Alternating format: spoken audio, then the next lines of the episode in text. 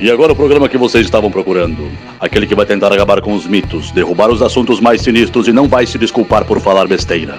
E se você já escutou algo semelhante em algum lugar, não é pura coincidência. Começa agora o Braçagem Forte com Henrique Buenaventura e Esteban Quito.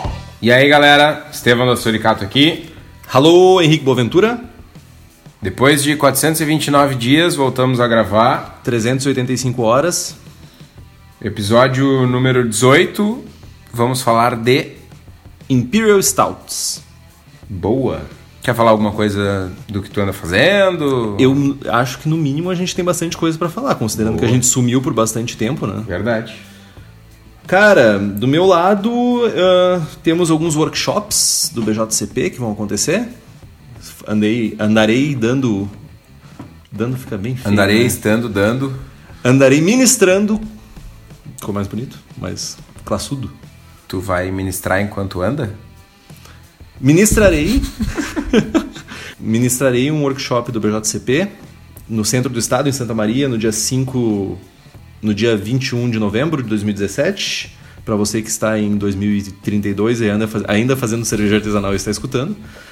E 5 de novembro iremos fazer, eu juntamente com a Rosária Pens Pacheco, iremos fazer também um mesmo workshop aqui em Porto Alegre, dia 5 de novembro. Massa. Então, ando bem ocupado com isso. Não vai rolar um workshop de off flavors também? De manhã vai ser o Off Flavors e à tarde vai ser o BJCP. Obrigado por ter lembrado. Boa. Massa. E tu? Cara, eu. Cara, vocês não viram, meu, mas tipo, ele acabou de crescer 3 metros aqui, tá ligado? Não, primeiro de tudo, essas. Uma grande parte do, do, do nosso atraso aí nas publicações foi porque eu estava envolvido com o Mundial da LBR no Rio de Janeiro. A gente, a Suricato participou. Foi a nossa primeira participação lá. Evento cinco dias, extremamente cansativo, uma operação bem, bem complexa. Foi, foi bem legal participar, abrir um mercado novo e tal. A gente teve um feedback bem legal de, de, de muitos geeks, enfim, do, do público cervejeiro bastante forte no Rio de Janeiro. Mas, de uma maneira geral, a experiência foi ruim. Evento muito bagunçado. Eu tinha ouvido críticas eh, bem severas de alguns amigos, inclusive tentando me dissuadir de, de participar. E infelizmente todas essas críticas se confirmaram, do tipo banheiros fechados, preços abusivos, ah, as cervejarias sendo tratadas que são as cervejarias que por sinal são a estrela do evento, né? Porque é um, um mundial dela fucking beer, tá ligado? dedicado à cerveja. E, meu, jeitinho brasileiro no seu ápice. O atendimento péssimo, ah, banheiros fechados, falta de estrutura, um festival extremamente caro. Isso foi o que eu achei, uma das coisas que eu achei bem bizarras, assim. Eu imagino que o padrão lá seja mais alto, mas mesmo assim, cara, é muita grana pra entrar no evento. E, cara, é um evento totalmente mercenário, assim, com as cervejarias e principalmente com o público. 120 reais de ingresso, 60 pila com um quilo de alimento não perecível ou algo assim. Pra pagar 25 pila um copo de 300, 20 pila um copo de 300 lá dentro. Muita grana, meu. É, é, sabe? É abusivo com todo mundo, sabe? E aí, tipo, coisas do gênero. Tu é obrigado a comprar um cartão e aí se tu carrega o saldo, os caras não te devolvem o saldo ao final do... Sabe? Ou seja, tem que ficar gastando. Aí outra coisa, venderam para cervejarias, ah não, se vocês levarem merchandising, copos, camisetas, kits com garrafa e lata, não sei o que, isso é vendido no cartão de crédito normal e não tem a taxa do evento, porque a taxa era 27% do faturamento. Nossa. Absurdo, né? E aí todo mundo, bah, legal, vamos fazer uma graninha extra e tentar, né? Só que aí, olha do ponto de vista do cliente. O cliente já pagou 60 pila ou 120 para entrar. Foi lá, botou, sei lá, 200 pila no cartão, no cartão de consumo, que é o que ele quer consumir no evento. E ele chega no stand da Suricato ou de qualquer outra cervejaria e ele quer comprar uma camiseta. E ele não pode comprar naquele cartão que ele já botou os Vai ter que 200 passar pila. outra vez, vai fazer mais um Só gasto. que aí ele, tá, beleza, eu vou gastar 50 pila numa camiseta e economizo aqui. E aí no final do evento ele não pode ter aqueles 50 pila que ele economizou de volta. Porque eles não devolviam o negócio. Ah, cara, sei lá, meu. Achei meio zoado isso. Cara, Eu não participei do evento, não, não tive a possibilidade de ir lá. Tava com milhares de atucanações aqui, mas. Parece Cara, bagunçado. Péssimo, péssimo, péssimo. Volta? Cara, eu jurei que não voltaria. Mesmo, assim. Patrocina nós. Mas é, nunca diga nunca, tá ligado? Mas ah, péssimo, péssimo, assim, ó. Eu quero distância do Rio de Janeiro por um bom tempo, tá ligado? Fiz, cara, conheci pessoas maravilhosas, fiz mil amizades, já tinha alguns amigos fodas lá. Mas, cara. Conhecer uma galera do que escuta o Braçagem. Meu, isso foi muito a fuder, cara. Eu tô no stand, daqui a pouco chega o cara, ô meu, tu não é o cara do braçagem forte? Ah, como assim, velho? Muito massa. Vários, vários. Isso é muito massa. Foi um negócio- abraço pra todos. Sintam-se abraçados por mim pelo Kitó. Grupo, em grupo, assim, tá ligado? Ah, que. Que cena desgraçada, mas. Gurizada, gurizada do Rio de Janeiro que teve no stand da Suricato e que tá ouvindo aí, muito obrigado pelo, pelo prestígio, tanto no stand da Suri quanto no Braçagem. Foi foda, foi foda. Foi bem legal. Massa, meu. Mas eu tenho mais uma novidade foda pra contar, meu, que eu acho que é a cereja... Mais 3 metros. É a cereja do bolo, né? Cara, agora em novembro tem o Festival da Cerveja Poa, tem o Congresso da Cerveja Poa e tem a Copa da Cerveja Poa. E um dos caras que vem julgar o campeonato, a Copa, Quem é o cara que vem? é o Deus John Palmer. É, o Cara. cinqu- 50% das divindades da terra cervejeira está, É, estará é aqui. John Palmer e, e Jamil Jamil. O Jamil não vem, mas vem o Palmer e rufem os tambores. Vou fazer uma collab com o Palmer. velho. Meu, vou fazer uma collab com o Palmer, velho. Me belisca, caralho. Tá, não Velho. me belisca, te belisca, tá ligado? Meu, foda. Meus parabéns, cara. Vai ser massa pra caramba, porque, meu, Palmer, tá ligado? Palmer, velho. Cara, é. Cara, eu vou dizer uma coisa pra vocês que vai ser. Esse maluco vai sofrer aqui em terras gaúchas, porque, meu, tem dois fanboy aqui, muito fanboy dele, cara. Mas é, tu não vai chegar perto, cara? Não Claro que eu deixar. vou, meu. Não claro vou que eu vou chegar perto dele, meu. Tietá, tá ligado? Meu, foda. Foda. O mais engraçado vai ser que, tipo, que, meu, ele não deve estar acostumado com tietagem de babaca que nem nós, tá certo que tá, meu. O cara é lenda viva, meu. Ele vai pra tudo que é lugar do mundo, os caras ficam babando o ovo esquerdo do cara, meu. Mas essas pessoas não são tão babacas como nós, tá ligado? Tipo, Ok, ok. é um bom ponto, tá ligado? tipo, as pessoas não são tão babacas. Vai ser massa, meu. Vai ser absurdamente massa. Aguardaremos mais informações sobre isso. Boa. Vamos seguir com o programa? Vamos, antes só queria mandar um abraço pro Venel Martins Borges e pro grupo de. Cervejeiros Runners. Imagino que seja corrida. Tipo, grupo de com, corrida. Com, com seus pés, próprios pés, assim, não corrida de bike nem nada, então. Imagino que sim. Será que eles fazem tipo aqueles beer mile, tá ligado? Ia ser massa. Deve ser massa. Eu não sei, eu não, não, não sou muito adepto à corrida, mas. Enfim, um abraço pro Vendel. Vendel- Vendel Wendel. Wendel. Wendel, deve ser Wendel. Wendel Martins Borges. Lá per... de Cordeirópolis, em São Paulo. Chegamos em Cordeirópolis. E perdoe se a gente errou o seu nome, mas não tem manual. É, com certeza a gente errou, porque a gente falou duas maneiras, né? Então a gente acertou também. Ou não. Pode ser. Erramos as duas. E temos uma cerveja do ouvinte hoje. Ah, nós temos uma Belgian Dark Strong Ale do Álvaro Roche. Nosso ouvinte camisetado. Já tem a nossa camiseta. Camisetado. Foi, o prime... Foi a primeira, o primeiro ouvinte a comprar uma camiseta do Braçagem Forte. Abraço. Um abraço pro Álvaro e, meu. Eu já eu sou suspeito pra falar, já tomei algumas servas dele, o cara é foda. Então, Assim espero. meu, eu só queria dizer uma coisa pra vocês, tá? Dentro de instantes eu vou estar subindo a foto do um abridor de garrafas mais fajuto da face da Terra. Não, ele não tá- é fajuto. Ele é, é- ele- fajuto. Não, ele não é fajuto. Ruim, cortador de dedo da porra. É, ele é perigoso. Ele não é fajuto. É fajuto. Vai estar no Insta da, do Braçagem Forte. Eu não sei se eu consigo, meu. Se eu tenho Tá virado, meu. Do outro, Não daqui, tem nem meu. lado essa merda. Daqui. Sai daqui. Foi difícil? Cortou os dedos? Cortei. Vamos lá. Bastante, bastante frutas secas, frutas escuras. Uma notinha de frutas vermelhas também. Berries. Bem sutil no segundo plano. Um, Cara, ál- um álcoolzinho pegado aqui. uma nota de, de, de melaço. Boa. Pior, parece bem mesmo isso. Bem interessante o aroma dela, meu. Eu achei bem, bem um- intenso. bem, bem complexo o aroma, não é, um, não, não é unidimensional, tem bastante, bastante faixa de aromas assim. Tem um açúcar queimadinho, parece. Que é um, provavelmente tem um pouco do melaço junto aqui. No sabor ela tá um, Rapadura, velho. é um açúcar queimado, Rapadura, meu. bem sequinha, bem seca. Tá bem sequinha. Uma carbonatação alta. Carbonatação alta. O que, que é isso aqui? É âmbar. âmbar escuro? Cobre escuro? Cobre escuro. Ahn, Levemente turva. um pouquinho, um fim meio um pouco longo. Persiste na boca. Final com ama- um, ama- um amargor. amargor alto, né? Pro, estilo, eu ia dizer, um amargor médio, mas alto pro Pro estilo. estilo ah, persistente, esse amargor persistente ele fica na, na boca por mais tempo. Meio herbal, sabor de lúpulo. Herbal terroso. Mais herbal pra mim.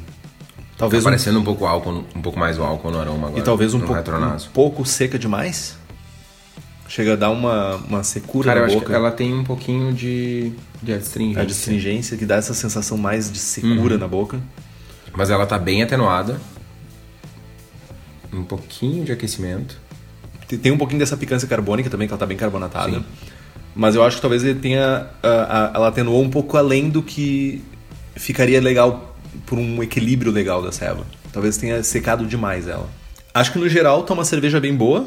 Eu, se eu pudesse dar uma sugestão, eu não deixaria ela secar tanto. Eu deixaria um corpo para segurar um pouco essa quantidade de álcool que ela tem e diminuiria um pouco o amargor dela. Talvez por ela não ter esse corpo, o amargor apareceu muito na cerveja. Pro estilo ficou um pouquinho fora, assim. Uma coisa que me, me chamou a atenção é que ela entrega no aroma vários layers, várias camadas e no sabor ela tá um pouco mais unidimensional. Total. Ficou bem parecido. Ficou esse ah, rapadura, esse açúcar queimado. Cara, pra, lúpulo pra mim é muito rapadura mesmo. E lúpulo. Tem até um amendoim aqui, cara, se tu for parar. Aham, pra pensar. aham. Tem até amendoim aqui, velho. Muito louco. Mas Álvaro, valeu por ter mandado a ceva.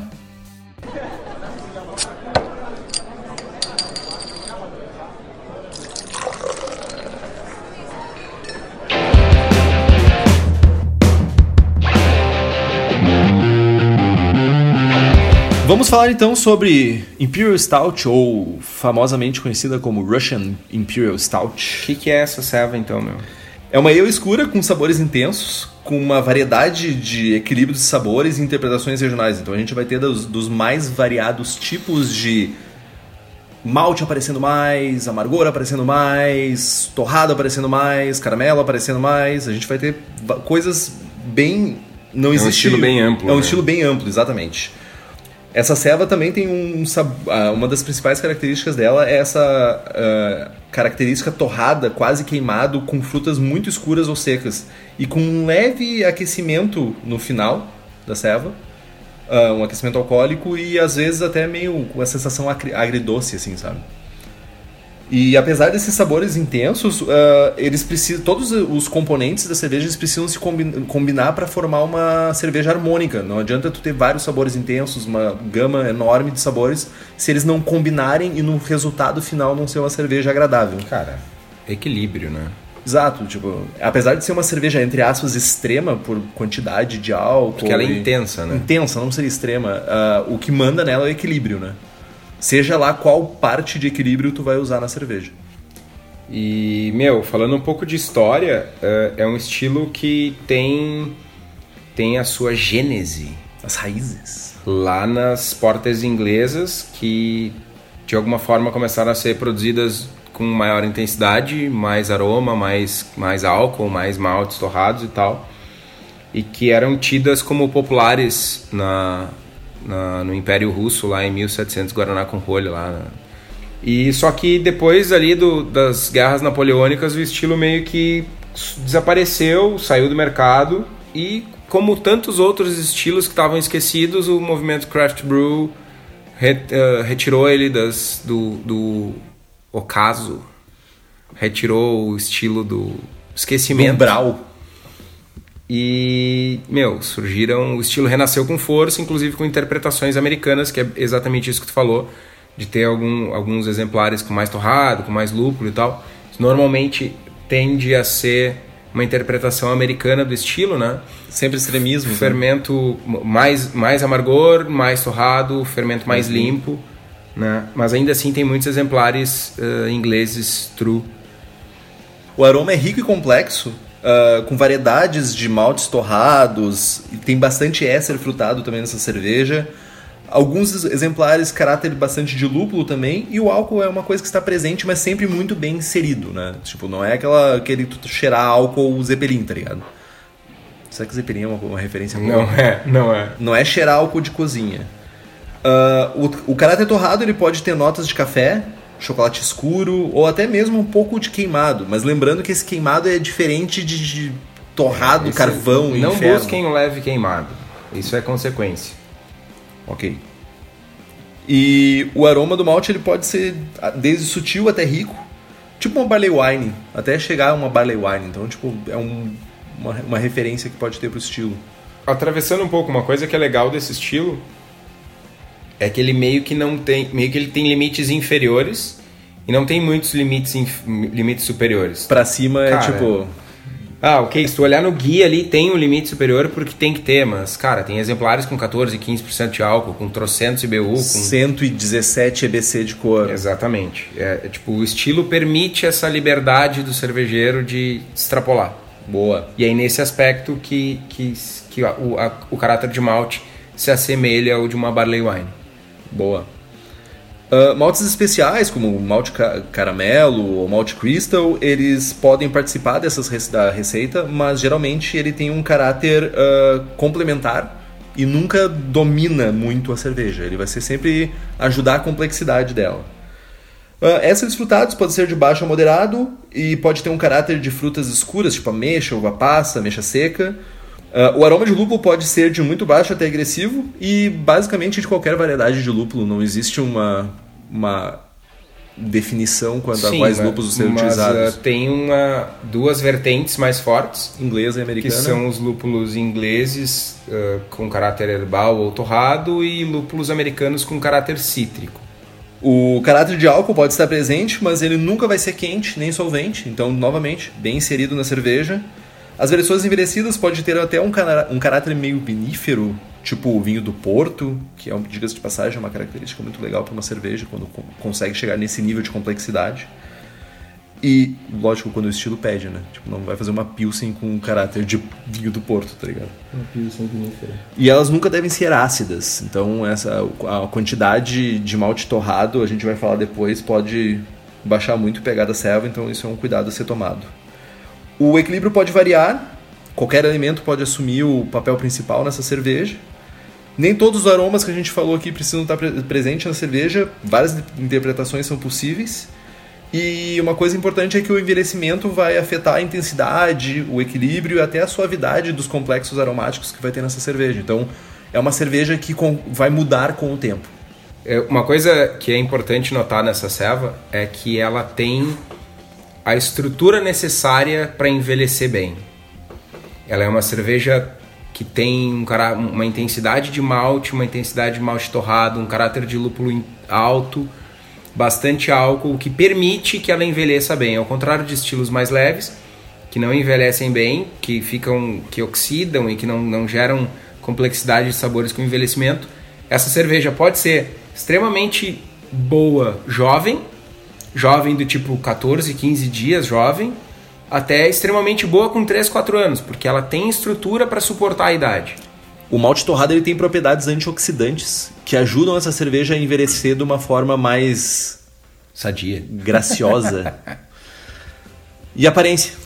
Cara, ah, a cor dela é, pode variar e isso está muito relacionado a a- a- ao tamanho da selva de uma maneira geral. Ela pode ser marrom avermelhado para exemplares que têm menos álcool. No tem limite inferior. Isso, no limite inferior. Até um até preto, opacão, assim. E outra coisa que é massa do, da variação de aparência dela é que ela pode ter uma espuma desde quase branca, bege, até aquela espuma marronzona e tal que normalmente também está vinculado a exemplares com uma carga de, de malte torrado maior, que por consequência tem mais malte base, elas são maiores de um, de um todo para suportar esse malte torrado. Ah, normalmente ela tem uma boa formação, mas a retenção é, é média, baixa, até por conta do álcool, né? E ela pode, isso é uma das coisas mais massas em Big Beer para mim, é que ela forma as legs, né? As pernas. As lágrimas. Ela né? tem pernas. No copo. Por causa do, do teor alcoólico elevado. No sabor, semelhante um pouco ao aroma, também rico, profundo, complexo e geralmente bem intenso, com uma variedade de maltes e grãos torrados e bastante maltada, ésteres frutados, com amargor presente e sabor, assim como o sabor de lúpulo e álcool bem inserido novamente. De, de uma forma geral, o sabor acompanha o aroma, né? Acompanha bem de perto o aroma. Ah, uma coisa que, que é importante salientar é que ela pode. Final dela pode ser relativamente seco quando tu pensa numa OG que muitas vezes vai passar de 24 platos, aí de 1100, 1100 e alguma coisa, até, até relativamente doce. Ela pode ter. Alguns exemplares, inclusive, tem uma densidade final bem alta. 1030, 1035. Exatamente. Com esse caráter quase chewy, quase que tu, que tu pode, parece que tu tá mastigando, né, um, um, pedaço de chocolate meio amargo e tal. Ela é bem, ela pode variar bastante nesse nesse aspecto. Mas sim, sempre em equilíbrio de sabores, né? Na sensação na boca, o corpo é de alto a muito alto. Geralmente ela vai ser bem densa, vai variar de exemplar para exemplar. Ela pode até ser um pouco adocicada, embora o corpo possa diminuir com o armazenamento, vai lenta e gradualmente consumindo algumas dextrininhas ali. O aquecimento suave do álcool pode estar presente notado, mas ele nunca tem nunca pode ser o principal ali no show. Ele sempre tem que ser uma, uma nota secundária, tem que acompanhar a célula. Uh, ela nunca, não deve ser como xarope. Tipo, ela pode ter, ser um, ter um corpo alto, mas nunca mal atenuada, nunca com adocicada a ponto de ser enjoativa. Sim. A carbonatação dela vai ser de baixa a moderada. Cara, e se a gente for comparar ela com outros estilos, ela é essencialmente uma barley wine preta e com toda a variedade de sabores que os maltes escuros trazem, né? Não é só na intensidade. E se for comparar com, com uma stout menor, ela é mais complexa, mais intensa, tem mais um, tudo, né? um espectro de sabores maiores, né? Ela, ela é maior, essencialmente. As características vitais dela, nós temos a densidade original dela de 1075 a 1115. Novamente, o limite superior não costuma ser muito respeitado, mas a, a, por questões de guia de estilo, nós temos essa definição. A densidade final é de 1018 a 1030. O amargor é de 50 a 90 IBUs, a cor de 30 a 40 SRM e o teor alcoólico de 8 a 12%. Cara, exemplos comerciais. Uma serva que eu acho fantástica e, e durante muito tempo reinou sozinha no mercado norte-americano é a North Coast ou Rasputin. Que é uma cerveja interessante, né? Que ela é o limite inferior do estilo. Sim, mas na época que ela surgiu, ela, Ela era, era extrema. Ah, que serva louca. E- Forte. Nas andanças de escutar os deuses falando, Deus Jamil, Deus Palmer, ah, o Jamil conta uma história de que a- entre a produção, a braçagem e a cerveja estar engarrafada para ir pra rua da Old Rasputin são 14 dias. 14 dias. O que é Da muito surreal para uma. Big Beer, Da velho. panela à prateleira, 14 dias. É surreal, cara. Pra uma cerveja desse tamanho, sabe? É muito Cara, bem feita, né, E velho? ela é muito boa, tá ligado? Faz algum tempinho que eu não tomo ela, mas ela era fantástica. Cara, lá em 2000 e 2012, 2013, caíram. Enfim, não vou contar a história toda, mas caíram na minha mão três caixas. Cara, foi. Foram Ah, uns- chegou, a ficar com os dentes pretos de tomar serva, tá ligado? Foi um dos períodos mais felizes da minha vida tomando serva, tá ligado? Vai, emendava uma na outra. Cara, velho, que serva foda, meu. Muito Ah, boa. só imagino, muito boa. meu. Outros exemplares do estilo: Serra Nevada Narwhal Imperial Stout, uh, Dum Petróleo, um exemplar nacional, a Tonga da Bod Brown e a Manjar Negro da Tupiniquim. Todas muito boas. A Dum, por exemplo, a gente estava falando de limite superior não respeitado, né? A Dum, se eu não me engano, são 14% de álcool, 14 nos quebradinhos. É, por aí.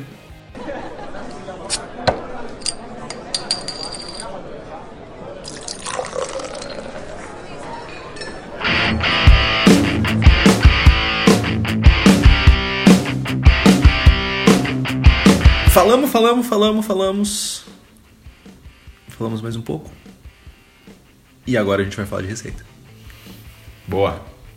Como é que deve ser o, o perfil de maltes para fazer uma boa Imperial Stout? Malte bases ingleses, geralmente malte pale ou Mary's Otter. Eu, pessoalmente, na meu íntimo, da minha pessoa, gosto muito de Mary's Otter. Então eu Quem não usaria gosta, né? Pois é, é verdade, quem não gosta. Quem tem acesso a Mary's Otter e não usa Mary's Otter, né? Né? Quem tá querendo economizar? Quem faz Pilsen. Ok. Cara, as pessoas devem. Quem faz Pilsen deve nos odiar. Já parou pra pensar nisso? Não. Não, eu parei agora pra pensar. Talvez as pessoas se sintam um pouquinho discriminadas. Cara, vai ficar muito chato se eu disser que elas merecem. Bom, Maltes Crystal até 20% do grist. Meu, tentem ficar dentro dos 20%. Se usarem 40% e der certo, Show manda uma garrafa pra É, nós. de preferência. Ah. Maltes torrados, cevada torrada, chocolate, carafas, até 25% do grist. Meu, 25% É muita coisa. Bold, tá ligado? Tipo, é cinzeiro, velho. Tipo, é ashtray hort, tá ligado? E o mesh? Cara, primeiro de tudo, a gente vai ter uma quantidade exorbitante de malte, né? E normalmente com problemas de eficiência, normalmente com problemas de conversão. Aí, o que, que a gente faz? Uma maneira de, de tentar minimizar um pouco os problemas de conversão é estender um pouquinho o tempo de mostura para garantir que todo, todo aquele amido de todo aquele malte que a gente colocou na panela seja de fato convertido. Temperaturas aí variam entre algo entre 65 e 70 graus. Eu já vi gente mosturando, ah, fazendo single, single step a 62, porque ia usar uma, uma cepa de levedura que não atenuava tanto, enfim. S04, alguma coisa assim. Então é, é, é bem, é bem amplo aqui a, a- as faixas de temperatura e não tem nada de muito novo, né? A questão que fica aqui também é a questão da adição dos maltes torrados, né? Durante o mesh. Conforme a gente já falou no episódio 3, quem não escutou, por favor, vai lá, venha para o lado escuro do malte. Ah, Dá um desconto que era o terceiro episódio só, né? Meu, só melhora, velho. Então, tipo. se Pra tu quer- trás só piora. Pra trás só piora. Ah, ah, o inverso é, também é verdade. A adição, então, dos maltes torrados, tu também pode fazer uma adição também no início. Ou tu pode, se tu não quiser tanto caráter torrado, tanto, cara, tanta expressão do malte torrado na cerveja, tu pode fazer uma adição no final do mash também, como uma maneira de, até mesmo de segurar um pouco o pH da água, né? Que vai acabar sendo um problema numa cerveja com uma quanti... dependendo da quantidade de malte torrado, tu pode baixar bastante teu pH e prejudicar o teu mash também. Sim. Ah, cara, na fervura não tem nada de muito, de muito segredo. Algo entre 60 e 90 minutos. Tem algumas pessoas que buscam um pouco mais de, de, de complexidade, fazem fervuras mais longas. É perceptível o sabor de. de... Cara, não, não sei como chamar, mas se tu fizer uma fervura de 4 horas, a gente vai perceber que tem um sabor Vai ter Né? complexos que vão se gerar, vai ser normalmente- gerado. ali. Normalmente, quando passa de duas horas, isso começa a ficar ruim. E é uma coisa que às vezes o pessoal faz para tentar atingir o AG, né? Ah, Eu já vi gente, relatos, nunca vi a pessoa fazendo, de fervuras de 8 horas. 7 a 8 horas. Não sei qual é o resultado. né? Enfim. Vamos lá. Ferver com isqueiro, tudo, por 8 horas tudo bem, tá ligado? Faz sentido. Lúpulos. Cara, principalmente lúpulos ingleses, ou se a gente estiver fazendo uma cerveja Com pegada com americana, uma pegada americana, lúpulos americanos, cítricos, e se tiver uma pegada inglesa, lúpulos... mais clássica, por assim dizer. Exatamente, exatamente. Ah, nada que, que, que seja uma regra escrita na pedra, mas, né, faz mais sentido. Leveduras, Cara, leveduras inglesas, normalmente com um potencial de atenuação um pouco maior, porque a gente não quer ficar com um caldo doce. uma tolerância a álcool também Maior. maior. tolerância a álcool maior. Cuidar com, com leveduras que produzem níveis altos de diacetil, níveis altos de, de álcool superior, né? A gente pode usar também leveduras, leveduras, levedura americana, né? Cal Ale, WLP 001, o S05, que é tipo, mas tudo praticamente a mesma cepa. É, vai Pensando muito, de perfil, de- é, né? vai muito de definição também da cerveja, né? Perfil mais com éster frutado, talvez ir para uma ceva mais uma cepa mais inglesa e uma, um caráter mais limpo, deixar o malte brilhar mais, talvez uma cepa mais limpa, como umas americanas, o S05, Calais ou alguma coisa assim. Uhum, é isso aí. Que vamos citar algumas? S04 da Fermentes, nós temos o White Labs WLP 023, que é o Burton Nail, o Aist WLP 007, que é o Dry English Ale. Dry English Ale, o Aist 1098, que é o British Ale, tem o M36, que é o Liberty Bell da Mangrove Jacks. Cara, tem também a Fermento Labs, que tem o AB3 English, que é um blend de leveduras inglesas que tem um perfil de éster moderado e tem uma atenuação média. Eles promovem essas, essa, esse blend promove aroma e sabor maltado com excelente equilíbrio do amargor de lúpulo. Se a gente estiver buscando uma, uma Imperial Stout no limite inferior do estilo, com caráter mais inglês, essa levedura é indicada. A Fermento Labs, que é o produtor, nosso patrocinador, nosso parceiro aqui do, do Braçagem Forte, que é um laboratório de leveduras aqui de Porto Alegre. Acessem o site lá www.fermentolabs.com.br, fermento com dois M's. Manda um e-mail para o fermentolabs com dois m's arroba gmail.com, fala com o Diego, que ele vai te aux- auxiliar a achar a melhor cepa para tua ceva, com certeza. E eles mandam os fermentos para todo o Brasil, então entra em contato com o Diego e toca a ficha nas panelas. Beleza pura. Outra coisa importante também é que, considerando que é uma cerveja, uma Big Beer, que tem muito açúcar para ser consumido, um bom starter, bem robusto, considerando pelo menos um milhão e meio de células por ml por grau plato. Entra lá no braçagemforte.com.br barra East e usa a calculadorinha. Que pá. funciona offline no celular. Boa. Coloca a densidade da serva, o volume do moço no fermentador e um abraço pro gaiteiro. Deus livre. Ah, outra coisa importante na fermentação é que, inclusive para big beers em geral, quando a gente tem uma densidade muito grande, uma densidade inicial muito grande, a gente pode oxigenar a ceva mais vezes. Muito mais vezes. Tipo hidromel. Tipo, nos três primeiros dias de fermentação, tu faz uma dosagem de oxigênio. Tu garante a reprodução celular, tu garante uma saúde maior para o fermento e garante que o fermento vai atenuar tudo de uma maneira saudável, sem gerar flavor, sem gerar fusel alcohols, enfim. Ah, Alcohols. mu- muito cuidado se vocês forem usar o S04 ou o WLP 007, porque essa levedura ela tem ah, uma propriedade que é uma propriedade bizarra de jogar cerveja para fora da bobona. pior, cara. Pior que é verdade. Cara- Além disso, ela tem uma capacidade bizarra de gerar de acetil também, cara. eu, eu tenho casos de, de usar essa levedura em tipo 25 litros de mosto numa bombona de 60 litros e jogar a selva fora loucamente, tá ligado? É bizarro. Chafariz, assim. É bizarro, meu. É bizarro, velho. É, a fermentação bem ativa, né, meu? Cara, né? Um monstrinho. Uma coisa importante também é começar a fazer, fazer o inóculo numa temperatura mais baixa e nas primeiras 24 horas dar uma segurada na temperatura, as 24, 48 horas, começar realmente numa temperatura um pouco mais baixa e depois subindo gradativamente para não ter essa intensidade toda de, de fermentação no começo. Segurar também um, um Né? pouco a geração de, de ésteres também, né? Tipo, pra controlar um pouco isso. Sim. Então a gente tá falando de uma fermentação inicial ali começar em 17, talvez, e depois subir isso até 21 graus, descanso de acetil, tudo isso. E a água, meu. A água é um elemento extremamente importante nesse estilo. Em qualquer estilo. É água, meu, é 90 e 200% da cerveja, meu. Fala mais da água, meu. Palmer diz. E se Palmer diz, é lei. Ok? Sais na cerveja devem ser como tempero na comida. Devem ser usados para ressaltar os sabores. Então, cuidado com, a quantidade, com o excesso de sais na cerveja. Ao produzir esse estilo, a gente tem que ter, ter um cuidado extra, porque ao mesmo tempo que a gente, que a grande quantidade de malte torrado ah, vai, vai mexer no pH da água, vai baixar o pH da mostura, na verdade. Isso pode trazer uma influência negativa. Se a gente corrigir a água e adicionar sais demais, a gente pode trazer um caráter de astringência para a cerveja que também. Então é, é ao contrário, sei lá, de uma pilsen que tu vai abraçar num lugar que tem uma água mole, se tu corrigir, se tu não corrigir, o impacto não é tão grande.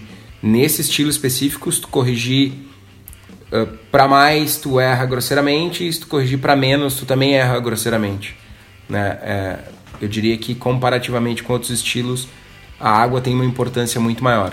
Inclusive, o desenvolvimento de cerveja, da produção de cervejas escuras em, alguns, em algumas regiões do mundo só aconteceu por conta da água desses lugares. Tipo, ah, na Irlanda os caras não conseguiam fazer uh, cevas claras porque não fermentava, não tinha ação enzimática, não sei o que. Eles conseguiam fazer cevas escuras justamente porque o malte torrado diminuía o pH da água e tal. A água que tem um, tinha uma alcalinidade residual muito alta. Sim, exato.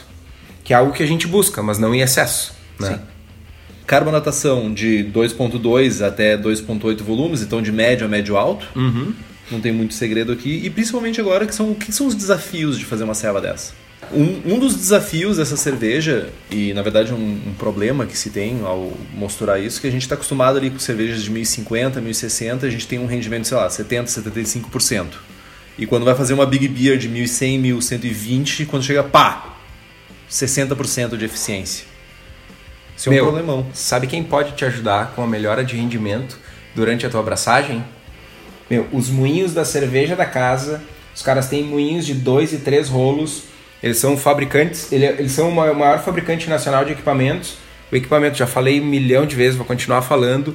O moinho dos caras é top. A gente usa o moinho há muitos anos na Serra Gaúcha, é pau para toda obra.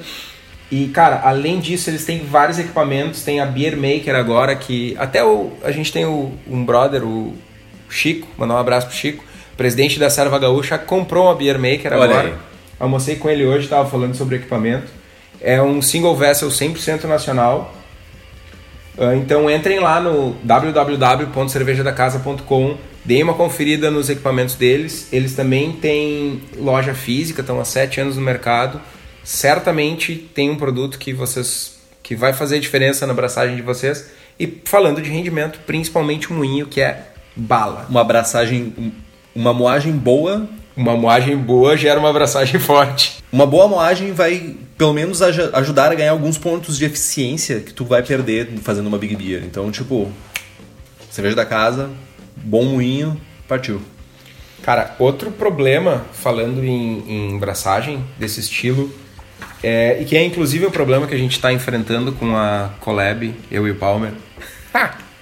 Meu, Coraçãozinho velho explodiu agora, meu. Mais 3 metros de altura. Eu e o Palmer na mesma frase, tá ligado? Anyway, é, é que normalmente a gente quer fazer, a gente, vamos lá, eu, tô, eu tenho um equipamento de 40 litros em casa, eu faço servas de 1050, 1060 e um volume final de 40 litros. Eu vou fazer uma Imperial Stout no mesmo equipamento, eu não vou conseguir os 40 litros. Vou conseguir 20. Vou conseguir 20. Mas eu quero 40, o que, que eu faço? Né? Isso, é, a, a, quantidade de malte é muito grande. E aí tem um, um, uma técnica que até o Jamil, Deus Jamil, Beijo Jamil, uh, nomeou que é o polygyle. Tem o partygyle, que é quando tu faz uma mostura e vários mostos de, de densidades diferentes para fazer cervejas diferentes. O polygyle tu faz vários mostos, várias mosturas para ter um mosto final só na fervura. Uh, uh, faz muito mais sentido para quem usa equipamento single vessel. Como é, como é que funciona isso? Tu vai adicionar toda a água de toda a água da cerveja na tua panela, então tu vai fazer 40 litros, calcul, calculou que tu ia usar 50 litros de água. Bota 50 litros de água na panela, bota o malte num bag, metade do malte, ou se tu acha que não cabe, divide em três, bota aquela quantidade de malte no bag e faz a infusão.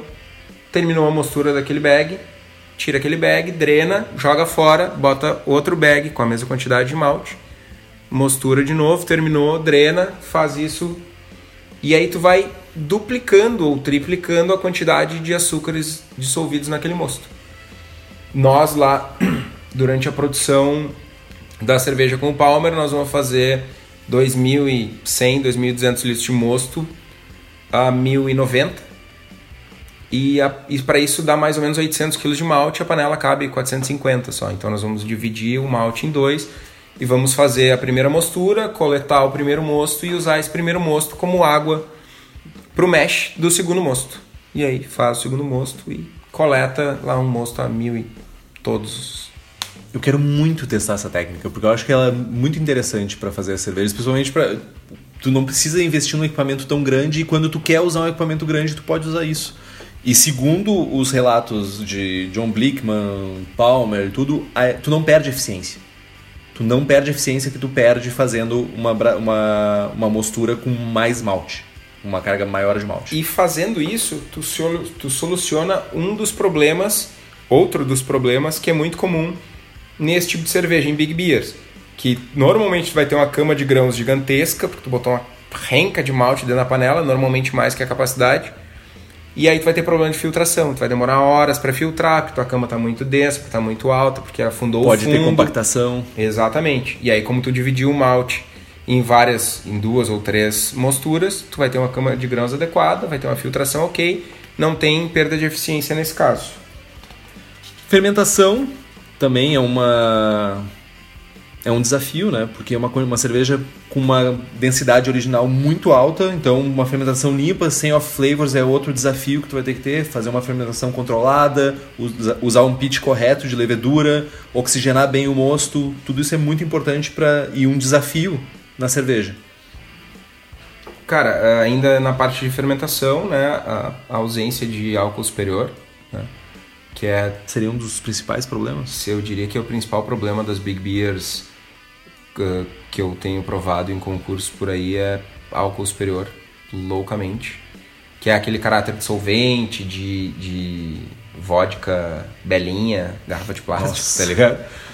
É tipo, é aquele, aquele álcool que. Pungente, cara, presente intenso, e forte. Parece posto de gasolina, assim. que é um defeito grave, um dos defeitos mais comuns, que é o subproduto de fermentação, uma fermentação não saudável Maneiras de solucionar isso é, de novo, oxigenar bem o mosto, adicionar o nutriente correto, ter um pitch do tamanho certo e controlar a temperatura. Boa. A sensação na boca também é algo a se preocupar. A quantidade de maltes torrados pode acabar deixando a cerveja astringente, com sabores acres que não vão ser desejados na cerveja final. Então, a maneira, a, a técnica ou a maneira de adição desses maltes torrados também é, uma, é um dos pontos a serem cuidados nessa cerveja, que, de acordo com a técnica que tu for utilizar, tu pode acabar tendo a distringência e sabores acres, que é uma coisa que tu não quer. Beleza, meu. Eu acho que de passando de ingredientes e técnicas, acho que a gente conseguiu compilar uma grande quantidade de informação. Se vocês quiserem um pouco mais de, de informações a respeito, vocês podem comprar o Brewing Porters and Stouts, Origins, History and 60 Recipes for Brewing Them at Home Today do Terry Foster. E lembrando sempre que o link para comprar o livro está lá no post desse programa, então compre os livros pelo site, nós ganhamos uma rebinha ali do rebinha. Você não paga um centavo a mais Isso. e aí você ajuda, colabora para nós continuarmos tomando cerveja e gravando e sendo as pessoas maravilhosas que nós somos nesse programa. Meu, collab com o Palmer, velho. Já que tu fala tanto de collab com o Palmer, vamos falar de receita? Vamos falar de receita, que eu vou dar a receita da collab com o Palmer. Olha aí, ó.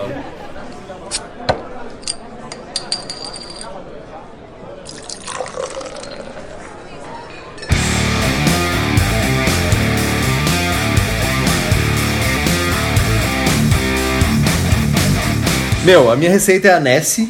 É uma, ela tem uma densidade original de 1094 uma densidade final de 1027, a cor são 100 EBCs, o amargor são 70 IBUs, fervura de 60 minutos e um teor alcoólico de 9%.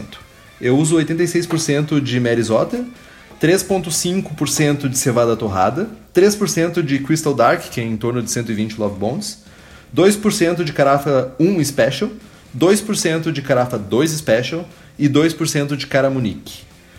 São 52,5 IBUs aos 60 minutos de Magnum e 17,5 IBUs de Fuggles aos 5 minutos. Eu faço um mesh a 67 graus por 60 minutos, 75 minutos mais ou menos, e um mesh out a 78 graus por 15 minutos. Fermento com S04 a 19 graus. Quando chega no quarto final da fermentação, eu subo a temperatura para 22 graus. Faço um cold crash nela, deixo uh, no frio por 10 dias e faço uma maturação em garrafa por pelo menos uns 3 meses aí para arredondar os sabores. E é isso. E Boa. a tua? E a tua collab? Qual é o nome da tua cerveja? Collab. Com quem? Palmer. Ah, moleque! Não tem. Não, o pessoal não bateu o nome ainda. A cerveja, explicando um pouquinho da cerveja, uh, a ideia foi produzir ela uh, para fazer parte do evento do Festival da Cerveja Poa. Vai estar sendo servida no Festival da Cerveja. E vai ter garrafas, enfim, à venda e tal. E é uma das ações que a gente está fazendo. Enfim, cara, a gente está trazendo uma série de, de pessoas importantes que têm conhecimento, enfim, não, o Palmer não precisa de introdução, né?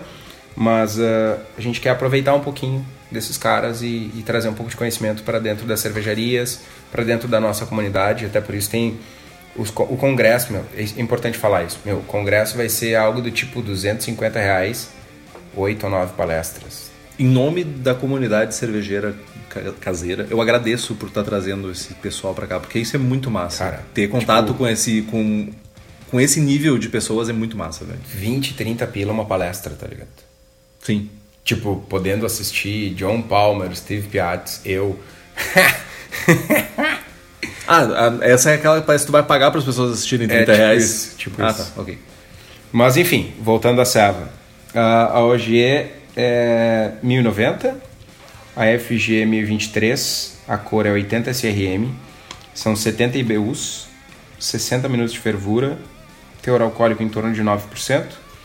São 60% de Mary Otter, 10% de cevada torrada, 10% de chocolate, 10% de aveia, 5% de cara gold, que é Castle 60 SRM, e 5% de Crystal da Castle também, que é 75 SRM. Dá para substituir por outros caras uh, nessa faixa de cor, só não cara Monique, porque tem um perfil diferente, né? E a lupulagem é 35 BUs de Single a 60 minutos, 17 BUs de amarelo a 15 minutos e 18 BUs de Centennial a 15 minutos.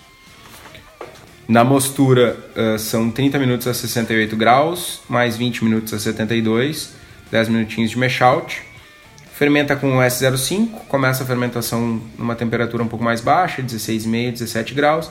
A partir do terceiro dia sobe meio grau por dia até 22. Uh, joga pro frio, 10 dias de frio, manda pro post mix. E aí essa serva tem um twist, que ela é uma Imperial Stout com um café. A adição de café vai acontecer da seguinte forma: a gente vai usar 3 gramas de café por litro de cerveja e a gente vai adicionar esse café em água. A gente vai fazer um cold brew antes. Então vamos lá, a gente vai fazer 20 litros de serva. Então a gente vai botar 60 gramas de café em 1 litro de água desairada para desairar a água a gente pode ferver e tal, ferve antes. Deixa na geladeira por 24 horas e aí depois dosa esse, esse líquido, né, água com café, tira, tira o café, né, né, o particulado, dosa no barril antes do invase. Moagem para French Press e a gente vai usar muito provavelmente a variedade Bourbon Amarelo Torra Clara. Boa. Que é um café fermentado e tal, ele dá uns ésteres malucos. Bem massa. Uh, e é isso. É isso então? Dose antes do, dose antes do invase e um abraço pro gaiteiro. Podemos dizer que a minha tem uma pegada inglesa e Sim, a tua uma pegada americana. Com certeza. Então conseguimos pegar um pouquinho dos dois mundos. Certamente. Então é isso. Por hoje é só, pessoal. Um agradecimento aos nossos patrocinadores, a Fermento Labs e ao a Cerveja da Casa. Episódio, lembrando que os episódios não são mais quinzenais, sempre às sextas-feiras, porque virou uma bagunça isso aqui, né? Não Acontecerão episódios, aparecerão episódios. Não dá para confiar no Henrique, mas tentaremos fortemente manter a rotina quinzenais, episódios quinzenais às sextas-feiras. Curta nossa página no Facebook, nos siga no Instagram, no Twitter e assine o feed pelo nosso site. Compartilhe os episódios com seus amigos. Enfim, uh, amigos de longe, pessoal do Rio de Janeiro, pessoal de São Paulo, pessoal que está nos ouvindo aí. Cara, muito massa saber que vocês estão ouvindo, muito massa mesmo. Obrigado pelo carinho. Muito obrigado. Tem dúvidas, sugestões de pauta, críticas, e-mail para contato oraçagemforte.com.br ou mande uma mensagem para nós no Facebook. E se quiserem camisetas, manda um e-mail para nós que a gente resolve isso. Boa. Feito? Braçagem forte. Braçagem forte.